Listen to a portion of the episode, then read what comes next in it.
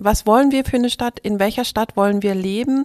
Und auf welchem Weg kommen wir dann dorthin? Man muss sich auf einen Prozess einlassen, dessen Ende man nicht hundertprozentig prognostizieren oder gesetzlich regeln kann. Es gibt Bedingungen für Planung und diese Bedingungen für Planung müssen wir analysieren, wenn wir gute Ergebnisse erzielen wollen. Wüstenrot Stiftung Podcast. Herzlich willkommen zum Podcast der Wüstenrot Stiftung, der einen Einblick in die operative Tätigkeit der Stiftung ermöglichen soll. Die Stiftung feiert ihr 100-jähriges Jubiläum in diesem Jahr und möchte die Erkenntnisse und Erfahrungen aus diesem langen Zeitraum gerne öffentlich zur Verfügung stellen. Das geht am besten anhand ausgewählter Projekte aus den aktuell sechs großen und gesellschaftlich relevanten Themenfeldern der Stiftung. Das sind Zukunftsfragen, Denkmalprogramm, Kunst und Kultur, Stadt und Land, Bildung und Literatur. Das ist die erste Episode heute zu den Zukunftsfragen der Gesellschaft. Unser übergreifendes Thema ist hierbei Städtebau und Stadtentwicklung. Wir werden über den Deutschen Städtebaupreis sprechen, der in diesem Jahr sein 40-jähriges Jubiläum feiert und über das Forschungsprojekt der Wüstenrot-Stiftung Bedingt Planbar, das sich mit der Komplexität städtebaulicher Entwicklungen und Planungen auseinandersetzt. In der Runde begrüße ich herzlich Professorin Dr. Christina Simon Philipp. Sie ist Juryvorsitzende des Deutschen Städtebaupreises in diesem Jahr. Sie ist Mitglied des vierköpfigen Redaktionsteams von Bedingt Planbar, über das wir gleich sprechen werden. Sie ist Architektin und Stadtplanerin und Professorin für Städtebau und Stadtplanung an der Hochschule für Technik Stuttgart. Ihre Arbeits- und Forschungsschwerpunkte sind Stadtentwicklung und Wohnungsbau, und Planungs- und Baukultur. Herzlich willkommen, Frau Simon Philipp. Guten Tag, Frau Kuhnekert. Marie Neumüllers. Sie ist Mitglied des Redaktionsteams von Bedingt Planbar, Kulturwissenschaftlerin, Mediatorin und geschäftsführende Gesellschafterin von Urbanizers, Büro für städtische Konzepte in Berlin. Ihre Arbeits- und Forschungsschwerpunkte sind Prozesssteuerung und Moderation, Partizipation, baukulturelle Prozesse und integrierte Stadtentwicklung. Herzlich willkommen. Tag, Frau Kuhnekert. Und Dr. Stefan Krämer, stellvertretender Geschäftsführer der Wüstenrot-Stiftung Ludwigsburg, Jurymitglied beim Deutschen Städtebaupreis und auch Mitglied des Redaktionsteams von Bedingt Planbar. Er ist Soziologe mit den umfangreichen Arbeits- und Forschungsschwerpunkten demografischer Wandel, gemeinschaftliche Wohnprojekte, Zukunftsfragen unserer Gesellschaft, soziale und territoriale Aspekte gesellschaftlicher Teilhabe und Lebensqualität, Zukunftsperspektiven kleiner Gemeinden und gebaute Orte der Demokratie. Herzlich willkommen. Hallo, Frau Kuhnekert. Und unser Oberthema heute sind ja die Zukunftsfragen der Gesellschaft. Herr Kremer, was verstehen Sie darunter? Die Zukunftsfragen der Gesellschaft ist eigentlich äh, eine sehr komplexe Angelegenheit in dem Sinne, dass wir nicht stehen bleiben können. Wir müssen uns als Gesellschaft einerseits aus uns heraus weiterentwickeln und andererseits auch auf übergeordnete Veränderungen reagieren. Ich nenne jetzt nur mal die äh, Globalisierung, technischer, wirtschaftlicher Wandel, all diese Herausforderungen, aber bis eben hin zu dem gesellschaftlichen Wandel und neuen gesellschaftlichen Fragen. Und daraus ergeben sich immer wieder Aufgaben und Herausforderungen, die wir aktiv gestalten müssen, um das zu bewahren, was wir haben, eine für möglichst viele Menschen, eigentlich für alle Menschen passende Lebensumwelt, Lebenssituation, Chancen für die Zukunft, Chancen auf Bildung, Chancen auf Teilhabe, alles das, was dazugehört. Was bedeutet gelungene Stadtentwicklung für Sie? Frau Neumüllers. Gelungene Stadtentwicklung bedeutet für mich zum einen, dass wir Räume schaffen, in denen wir uns gerne bewegen, Gebäude schaffen, in denen wir gut leben und arbeiten können. Und zum anderen bedeutet es für mich, dass wir bei allem, was wir heute schaffen und bauen, mitbedenken, dass auch zukünftige Generationen sich in diesen Räumen genauso gut bewegen und genauso gut in ihnen leben und arbeiten können, wie wir heute das möchten. Vielen Dank, Frau Neumüllers. Herr Kremer, wie ist Ihre Antwort? Gelungene Stadtentwicklung ist äh, aus unserer Perspektive ein ganz wichtiger Ansatzpunkt, um unsere gebaute Umwelt weiterzuentwickeln. Die gebaute Umwelt ist ein ganz wesentlicher Aspekt für unsere Lebensqualität, für unsere Möglichkeiten, auch in einer demokratischen Gesellschaft zu leben. Und auf dieser räumlichen Ebene der Stadtentwicklung, sowohl in den Städten wie auch in den kleineren Gemeinden, muss es uns gelingen, die Strukturen zu schaffen, die es uns erlauben, auf die zukünftigen Herausforderungen, auf die Zukunftsfragen unserer Gesellschaft die richtigen und passenden Antworten zu finden. Vielen Dank. Wir gehen auch noch äh, nachher weiter darauf ein. Und Frau Simon Philipp, wie ist Ihre Antwort darauf? Gelungene Stadtentwicklung antwortet auf die Zukunftsfragen der ähm, räumlichen Entwicklung, aber nicht nur der räumlichen Entwicklung, sondern auch der gesellschaftlichen Entwicklung und ähm, verknüpft die nachhaltige Entwicklung der Städte und der Gemeinden mit dieser inhaltlichen Programmatik und auch der unterschiedlichen Maßstabsebenen, auf der wir unterwegs sind und auch nicht nur die Räume, sondern auch die öffentlichen Räume, die Freiräume und alles, was damit verbunden ist. Dann möchte ich jetzt konkret zum Deutschen Städtebaupreis kommen, der in diesem Jahr auch ein Jubiläum feiert, nämlich das 40. Warum fördert die Stiftung den Preis? Welches Ziel oder gar welche Aufforderung steckt dahinter?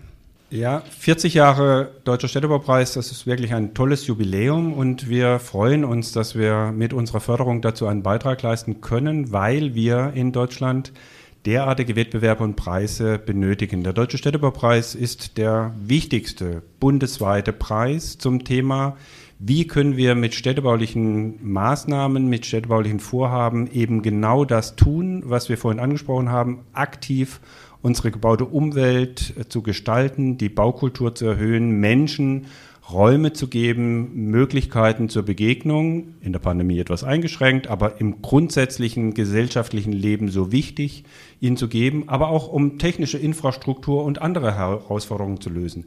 Dafür gibt es immer wieder tolle Beispiele äh, in Deutschland und der Deutsche Städtebaupreis sammelt diese Beiträge auch zu wechselnden Themen, je nachdem, wie er ausgelobt wird und zeigt sie als impulsgebende Beispiele, damit an anderen Stellen in ähnlicher Art und Weise positiv reagiert werden kann. Vor kurzem wurde der Städtebaupreis 2020 vergeben, und zwar an das Projekt Blumengroßmarkt in Berlin. Die PreisträgerInnen haben als Zeichen der besonderen Anerkennung in der Akademie der Künste ein Preisgeld und eine Urkunde erhalten im Rahmen einer Corona-bedingt natürlich eingeschränkten Festveranstaltung. Frau Simon Philipp, Sie sind die Juryvorsitzende in diesem Jahr gewesen. Was ist das für ein Projekt, der Blumengroßmarkt, und was ist das Herausragende an diesem Projekt? Das Quartier am ehemaligen Blumengroßmarkt in Berlin-Kreuzberg steht besonders beispielhaft für einen ambitionierten Stadt- Umbau. Das Areal befand sich zu Mauerzeiten in äh, einer städtischen Randlage und galt damals als Problemquartier. Schon äh, 1987 hatte man versucht, mit der IBA hier Impulse zu setzen.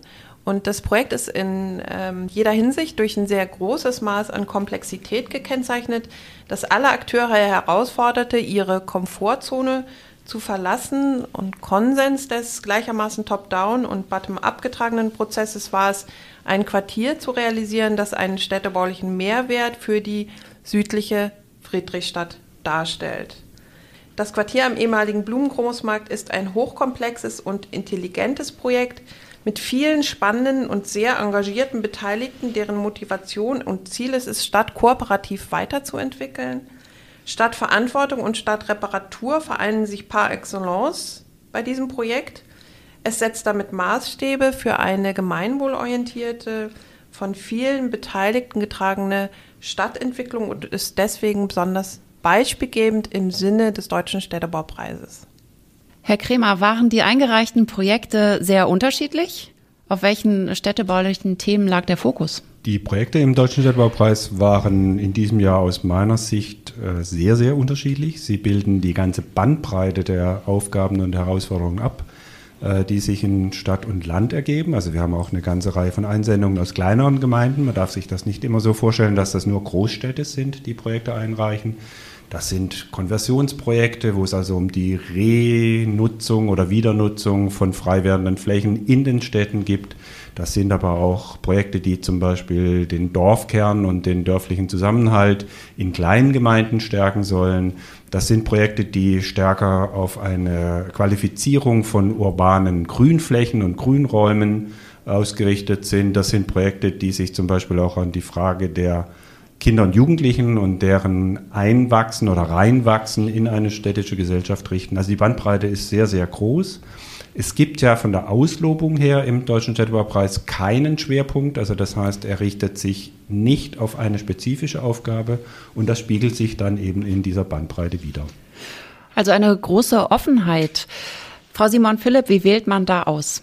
Ja, das ist schwierig. Es gibt, ähm, wie gerade gesagt wurde, äh, natürlich Kriterien und Fragen, die wir jeweils an die Projekte gestellt haben. Was wunderbar ist, dass eben die ähm, Einreichungen räumlich, geografisch und inhaltlich so breit aufgestellt sind, weil der Preis eben nicht nur Projekte in Großstädten adressiert, sondern auch städtebauliche Projekte in kleinen Kommunen, von der großen Metropole bis zur kleinen ländlichen Kommune. Und es gibt ähm, Fragen, die wir an die Projekte stellen oder nach denen wir sie bewerten. Und das ist die Frage, inwieweit dient das Projekt der Verbesserung der stadträumlichen, stadtfunktionalen und architektonischen Qualität eines Gebietes zugunsten der dort wohnenden und arbeitenden Menschen. Dann fragen wir auch immer nach den Prozessqualitäten. Also liegen dem Projekt integrierte Konzepte zugrunde und steht es für eine beispielhafte Zusammenarbeit zwischen den öffentlichen und privaten Beteiligten? Ist ein Prozess einer gelungenen Kooperation entstanden? Das heißt, es interessiert nicht nur das rein bauliche Ergebnis. Und dann äh, fragen wir, inwieweit adressieren die Projekte alle aktuelle und zukünftige Herausforderungen des Städtebaus und berücksichtigen dabei baulich-räumliche, soziale, gesellschaftliche, ökologische und ökonomische Aspekte.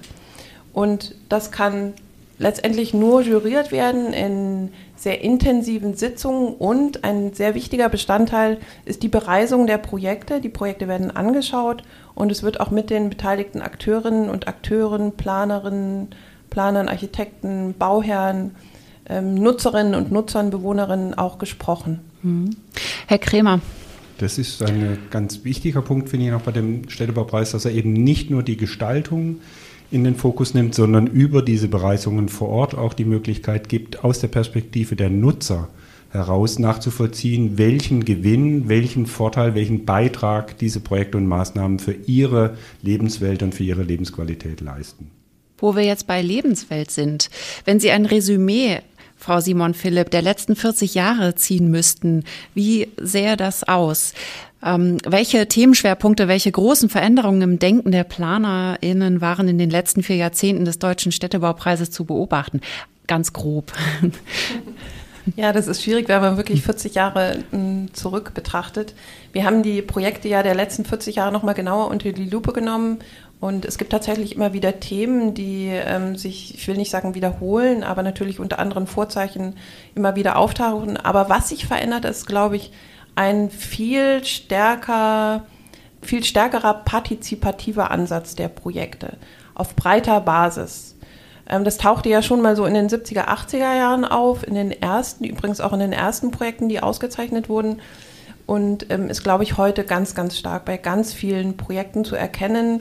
Und die Suche nach der jeweils besten Lösung in, sage ich mal, auch so iterativen Planungsprozessen. Das, das ist was Besonderes oder was heißt was Besonderes, was Neues, was sich vielleicht erst im Laufe der Jahrzehnte so entwickelt hat.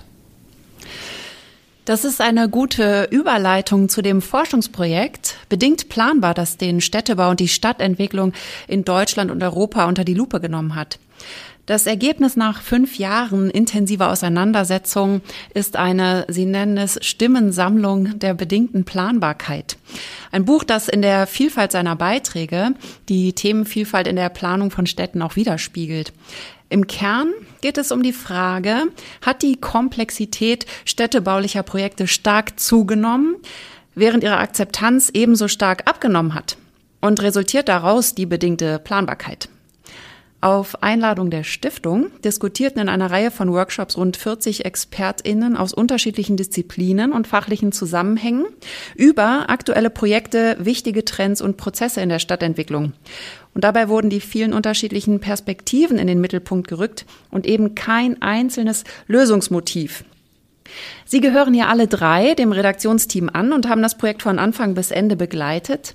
Und Sie haben untersucht, wie Städtebau und Stadtentwicklung auf gesellschaftliche Veränderungen reagieren kann und welche Kriterien für eine hohe städtebauliche Qualität gelten. Herr Kremer, was war das Ziel dieses Projektes? Das Ziel des Projektes war es tatsächlich, diese Vielfalt abzubilden und diese Komplexität, wobei wir noch intensiv darüber reden könnten, auf welchen Ebenen vielleicht es tatsächlich komplexer geworden ist gegenüber früheren Zeiten. Aber das Ziel war eben, diese Komplexität mit einem anderen Ansatz zu begegnen, einem anderen Ansatz, der in sich schon offen als Prozess gestaltet ist, der viele sehr unterschiedliche Perspektiven integriert, weil er von Beteiligten aus unterschiedlichen Disziplinen mitgeführt worden ist, der im Prinzip auch versucht, über diese prozesshafte äh, Gestaltung oder über diesen Prozess selbst die Frage zu klären, welche Funktion und Bedeutung können eigentlich Leitbilder in diesem Zusammenhang noch haben? Oder benötigen wir eher Haltungen, benötigen wir eher eine Frage von Governance, von auf Augenhöhe sich zu begegnen, von einer unterschiedlichen Art von Partizipation und Akteure mit einzubinden. Und das Spannende ist tatsächlich, dass in der Publikation mit dem, was wir dann am Ende als Band der Stimmen nennen, mit über 40 Beiträgen, sehr, sehr spannende, sehr anregende, sehr viel impulsgebende Beiträge zu diesem Thema entstanden sind. Welche Rolle spielen denn städtebauliche Leitbilder äh, noch, kann man vielleicht sagen, Frau Simon-Philipp?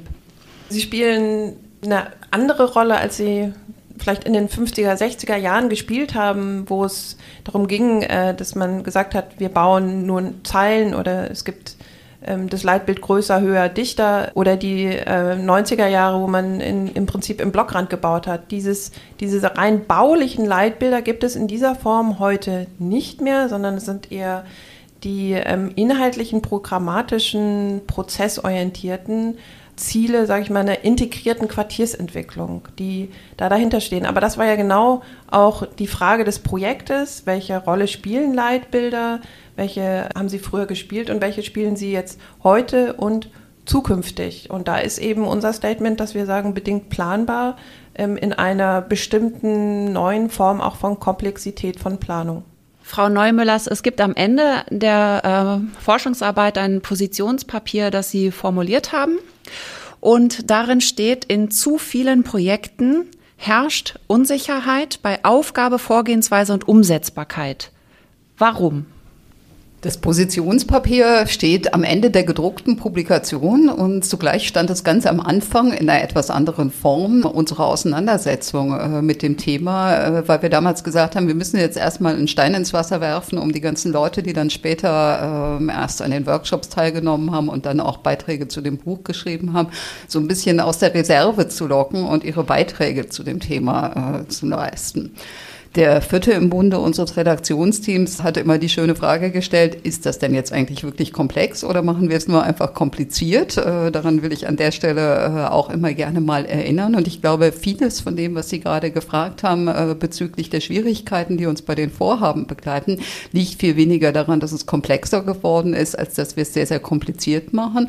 Auch sehr kompliziert machen äh, durch zum Teil widersprüchliche äh, gesetzgeberische Haltungen, die jeden Plan Planungsprozess äh, sehr verkomplizieren können.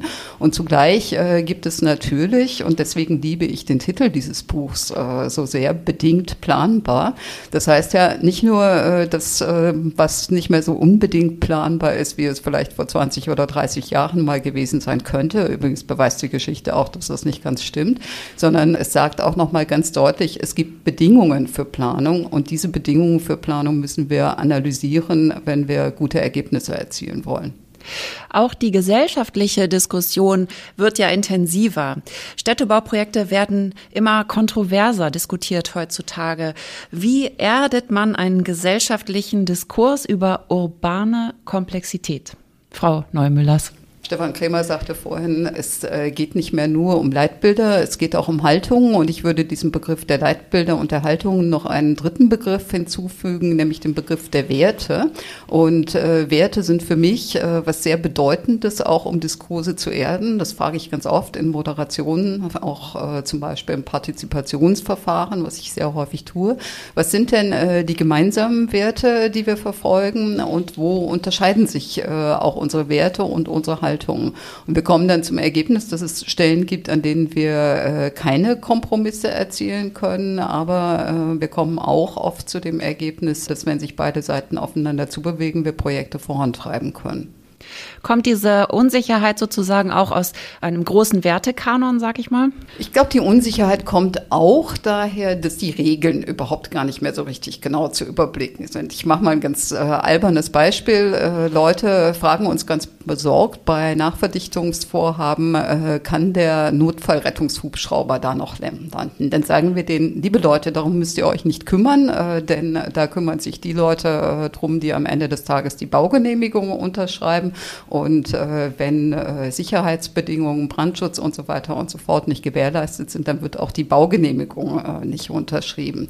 Und natürlich ist es so, dass aber auch unterschiedliche Werte aufeinanderprallen, äh, dass äh, wir auf der einen Seite Leute haben, die günstigen Wohnraum für möglichst viele Menschen in Städten schaffen wollen, dass wir auf der anderen Seite Menschen haben, die sagen, wir möchten möglichst viel Grün und möglichst viel Lebensqualität äh, in den Städten erhalten.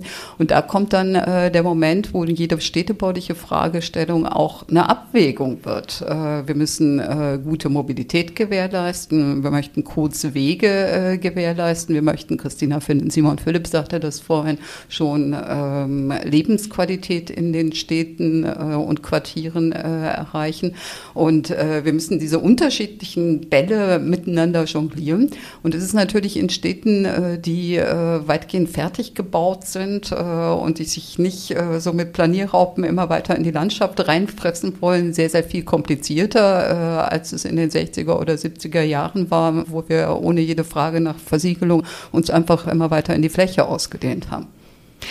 Also hier werden viele Themen berührt durch Stadtplanung und Stadtentwicklung oder sagen wir der Städtebau berührt viele Themen und die Gesetzgebung ist relativ ausgedehnt und vielseitig, sagen wir mal so, oder vielleicht auch kompliziert. Welche Rolle spielt die Improvisation in der Stadtentwicklung, Herr Krämer? Ich glaube, dass die Improvisation oder wir können vielleicht auch sagen, das Ausprobieren, das Ephemere, also etwas Flüchtige, etwas nicht von vornherein in ein Gesetz gegossenes zu haben, eine ganz wichtige Rolle spielt, wenn wir zu neuen oder kreativen Lösungen kommen wollen. Komplexität und Kompliziertheit sind eben so zwei unterschiedliche Begriffe, wie Marie Neumüller das gerade nochmal im Hinblick auf äh, die Äußerung von Gregor Langbrillen, dem vierten in unserem Redaktionsteam, äh, gesagt hat. Und wir sind eigentlich der Auffassung, dass mit immer komplizierteren gesetzlichen Vorgaben nur vermeintlich eine Planungssicherheit entstehen kann. Die wirklichen Herausforderungen, Aufgaben bekommen wir eigentlich eher in offenen Prozessen. Dafür braucht es Mut. Man muss sich auf einen Prozess einlassen, dessen Ende man nicht hundertprozentig prognostizieren oder gesetzlich regeln kann. Wenn man das aber tut, dann kann man eben mit improvisieren, mit kreativen Lösungen, mit Beiträgen und Impulsen, die von den unterschiedlichen Beteiligten äh, kommen, einen Weg oder eine Lösung finden, der sich eben nicht vorher durchdeklinieren lässt. Frau Neumüllers, was bedeutet es für die Stadtentwicklung, wenn die Stadt nicht mehr wächst, sondern vom Bestand aus quasi nicht rückwärts gedacht werden muss, aber anders gedacht werden muss? Welche Herausforderungen liegen darin? Die erste Herausforderung ist natürlich, äh, dass wir um jede Fläche, die in der gebauten Stadt frei wird, erstmal Konkurrenz haben. Was machen wir damit? Machen wir dann Pocket Park oder bauen wir da ein neues Wohnhaus oder bauen wir da eine neue Gewerbeimmobilie? Und dann stellt sich natürlich die Frage, wem gehört denn eigentlich der Boden? Und äh, eine der Herausforderungen, die sich zumindest aus meiner Sicht in den Städten heute doch sehr stark stellt, äh, ist, äh, dass die Städte viel zu viel dieses wertvollen Bodens in den Städten preisgegeben haben. Man nannte das mal Tafelsilber verkaufen und dass jetzt da natürlich äh, das Gebot der Profitmaximierung drüber regiert wird und äh, dann äh, die Schaffung guter sozialer Verhältnisse sehr, sehr schwer äh, gegen den Willen von Investoren und gegen den Zwang zum Return on Investment äh, durchzusetzen ist. Sie sprachen ja auch von einer Schubumkehr. Das fand ich ein interessantes Wort, bezogen eben auf die Planung im vorhandenen Stadtgefüge.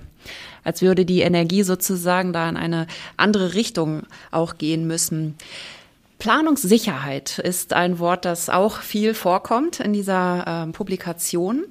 Frau Simon Philipp, was bedeutet Planungssicherheit in der Stadtplanung? Planungssicherheit, absolute Planungssicherheit gibt es nicht mehr. Also das wäre, glaube ich, ähm, falsch zu sagen, dass es komplette Planungssicherheit äh, gibt. Es gibt Rahmenbedingungen, was gerade gesagt wurde, mit denen man Planungsprozesse in den Weg leiten kann, mit denen man Planungsprozesse begleiten kann und implementieren kann. Aber diese absolute Planungssicherheit gibt es nicht, weil wir gerade auch gehört haben, dass Planungsprozesse heute anders funktionieren. Und ich denke, das ist diese Frage, ähm, der Transformation oder der Entwicklung der Städte im Bestand, das ist ja das ganz Komplizierte. Und wenn wir dann überlegen, was machen wir mit den äh, Flächen, dann haben wir immer wieder konkurrierende Interessen. Dann sagen wir, okay, wir müssen eigentlich Wohnungen bauen, aber auf der anderen Seite müssen wir auch Städte klimaangepasst bauen. Dann haben wir die Fragen der sogenannten doppelten Innenentwicklung. Wenn wir nach innen verdichten, müssen wir auch weitere Freiräume schaffen. Und das sind immer so diese auch widerstrebenden Interessen. Und ich denke, Planungssicherheit kann man nur insofern schaffen oder eine Form von Planungssicherheit, wenn man Planungsprozesse sehr transparent kommuniziert und den ähm, Prozessen eine sehr gute Kommunikationsstrategie zugrunde legt, parallel sozusagen, dann kann das gelingen. Und wenn man das nicht tut, dann ähm, kann so ein Prozess auch mal ganz schnell platzen, auch wenn man vielleicht dachte, ja, wir haben doch alles richtig gemacht. Ich stelle mir das äh, schwierig vor für die Akteure und Akteurinnen in der Stadtplanung. Und da möchte ich Sie fragen, Herr Kremer, was heißt situativ agieren und wie führt situatives Agieren doch zu mehr Planungssicherheit? Also situativ agieren bedeutet zum ersten Mal, dass ich nicht davon ausgehe, dass ich für alles fertige Lösungen habe oder dass ich Blaupausen verwenden kann, sondern dass man sehr genau hinschauen muss wie in der jeweiligen Situation die Aufgaben, die Rahmenbedingungen, die Akteure, die Ressourcen, die Nutzungsinteressen verteilt sind. Und dann zu versuchen, aus dieser spezifischen Situation heraus eine dieser Situation angemessene Lösung zu entwickeln. Und äh, situativ reagieren bedeutet auch immer, dass ich die spezifischen, also die speziellen oder die unterschiedlichen Interesse der vor Ort beteiligten Akteure mit berücksichtige und eben nicht aus einer wissenschaftlichen oder übergeordneten oder vielleicht auch ministeriellen Perspektive heraus entscheiden kann, wie für bestimmte Aufgaben und Herausforderungen die beste Möglichkeit aussieht. Kleiner Schwenk zum Städtebaupreis, den wir vorhin angesprochen haben. Genau das ist ja auch die Aufgabe des Deutschen Städtebaupreises, dass er immer wieder Beispiele und Projekte sammelt, die auf solche situativen Gegebenheiten eine Antwort eine situative Lösung gegeben haben, aus der man für andere Situationen lernen kann. Man kann es nicht immer übertragen, aber man kann erkennen, wie mit Rahmenbedingungen, mit Akteurskonstellationen, mit den verschiedenen Faktoren umgegangen worden ist und daraus vielleicht ein kreatives Potenzial für eine Lösung an einem anderen Ort gewinnen. Das passt ja auch zu dem, was Frau Simon Philipp über den Städtebaupreis sagte, dass es eben so ist, dass Partizipation eine immer größere Rolle spielt.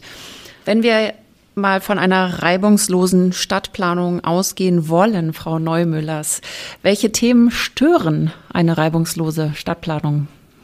Ich will gar nicht von einer reibungslosen Stadtplanung ausgehen. Und äh, wenn ich von einer reibungslosen Stadtplanung ausgehen würde, da fällt mir äh, ein Bild aus meinen Bauhauszeiten ein. Da gibt es so eine Karikatur aus den 20er Jahren, äh, wo ein Mensch im Schlafrock in seiner Wohnung sitzt und dann kommt der Architekt rein und äh, sagt, aber Herr Professor, doch nicht diese Pantoffeln in diesem Raum oder irgendwie so ähnlich übertragen auf die Stadtplanung, äh, für eine reibungslose Stadtplanung, stört einfach der Mensch und mit allem, was er in der Stadt gerne tun möchte.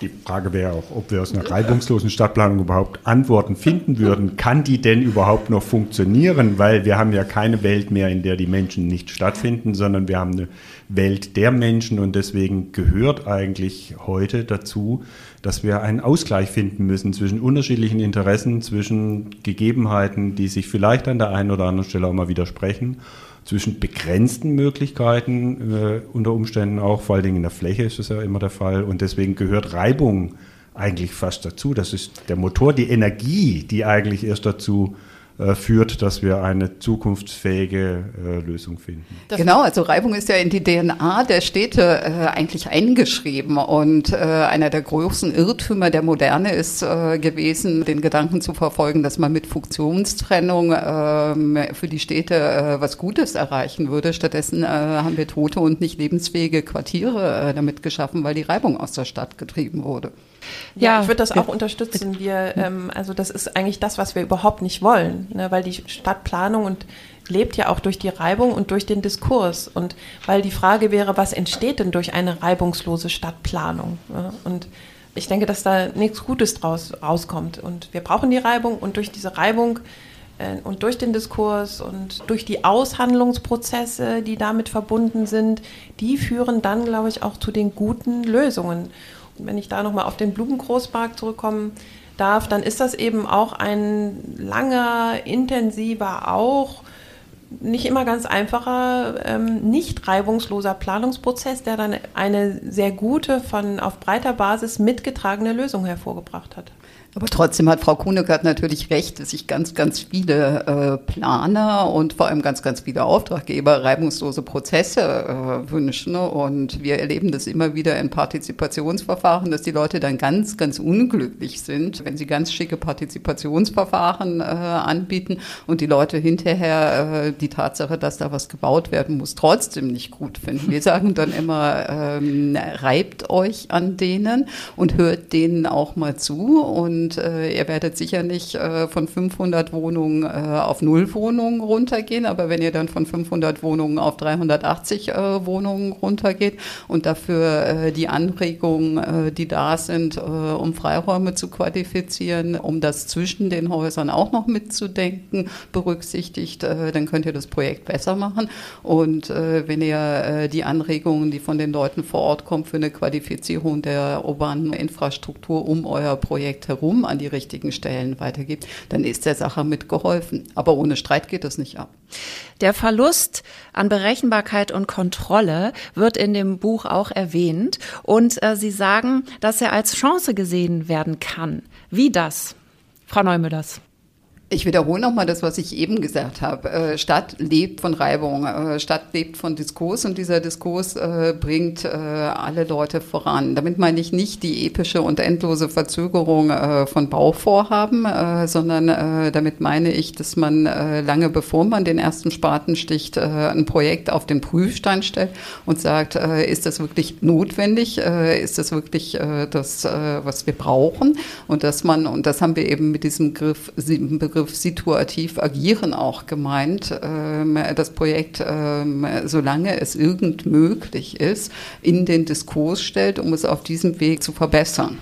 Das wird die Frage, wie ich Kontrolle definiere. Heißt Kontrolle für mich, dass ich von Anfang an sozusagen die Steuerung darüber habe, was am Ende rauskommt? Also dass ich sozusagen eine Eingriffsmöglichkeit habe, die vor allen Dingen darin besteht, dass ich äh, gegensätzliche Interessen oder Interventionen ausschließen kann und meinen Plan durchsetzen kann?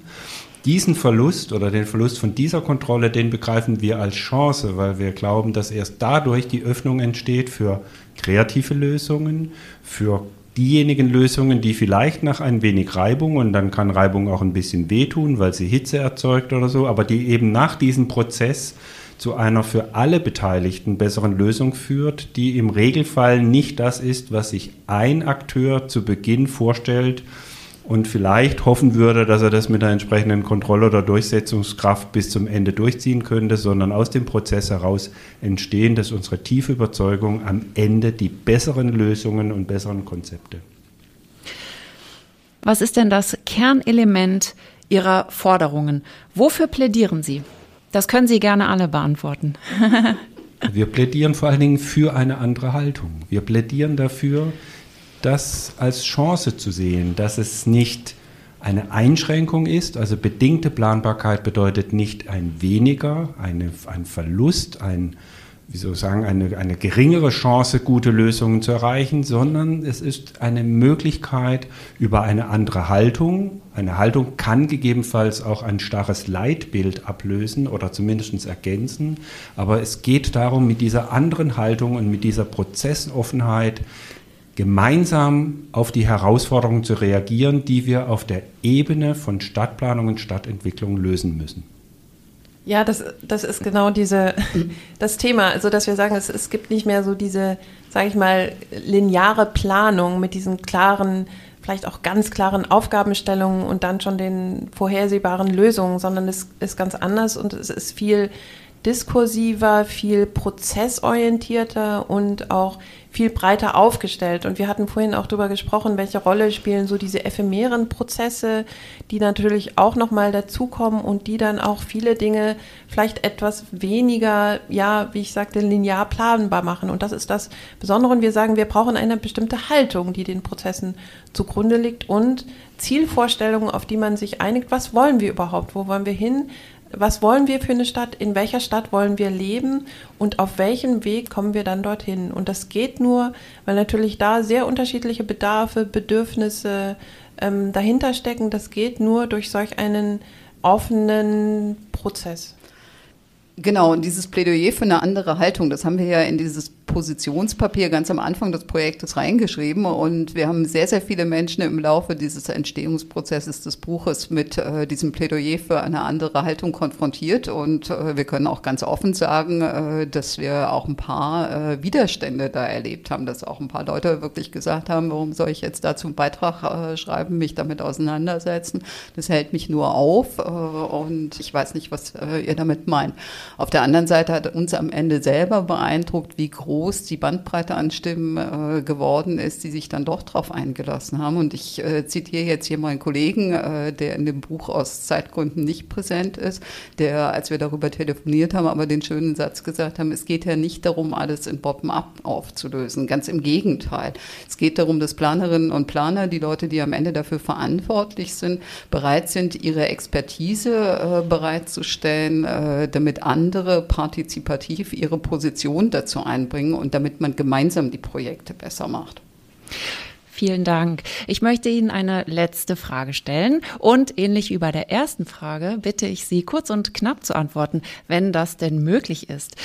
Was nehmen Sie für sich persönlich aus den gewonnenen Erkenntnissen mit und was erhoffen Sie sich, was das Projekt bewirken wird? Herr Kremer, möchten Sie anfangen? Ganz knapp formuliert, finde ich, und das soll jetzt nicht unbescheiden klingen, dass es genau die richtige Herangehensweise war, die wir gewählt haben, um die komplexe, breite Aufgabenfülle anzugehen, die es im Bereich von Stadtentwicklung und Städtebau gibt. Wir geben andere Antworten, als zu versuchen, zurückzukehren zu Leitbildern oder Inhalten, die eben dann gelten können, beziehungsweise Kontrolle in diesem negativen Sinne bedeuten könnten, weil sie durchgesetzt werden, sondern wir gehen mit dem Buch selbst in seinem ganzen äh, Entstehungszeitraum sind wir in einen Prozess reingegangen, genauso wie wir uns das vorstellen, dass er eigentlich auch bei Stadtplanung und Stadtentwicklung stattfinden soll. Andere Meinungen, ergänzende Meinungen sind immer ein Gewinn, auch wenn sie erstmal ein wenig Kraft kosten und ein wenig Aufwand bedeuten, sie zu verarbeiten. Und ich glaube, das dabei entstandene Band der Stimmen zeigt einfach, dass das der Weg ist, mit dem wir uns in Zukunft weiter fortbewegen müssen. Und das Buch selbst ist nur ein Schritt, das ist keine Lösung. Das ist ein Schritt auf diesem Weg und ich glaube ehrlich, es ist uns gelungen, einen guten Schritt zu gehen in diese Richtung. Frau Simon Philipp.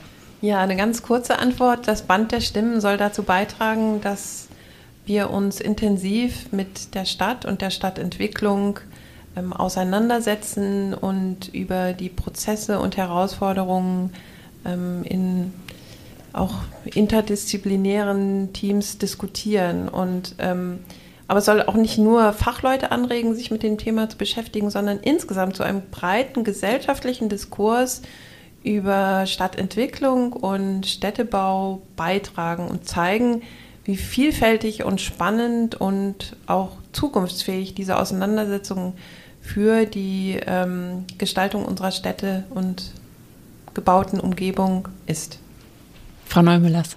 Ja, ja, ganz schwierig, da jetzt noch einen ergänzenden Aspekt äh, hinzuzufügen. Aber Sie haben ja auch nach dem Persönlichen gefragt. Deswegen mache ich das jetzt mal ganz persönlich. Äh, ich habe in meiner Mediationsausbildung gelernt, dass äh, eine Mediation, äh, in der die Beteiligten äh, genauso reingehen, wie sie aus ihr rauskommen, keine gute Mediation ist.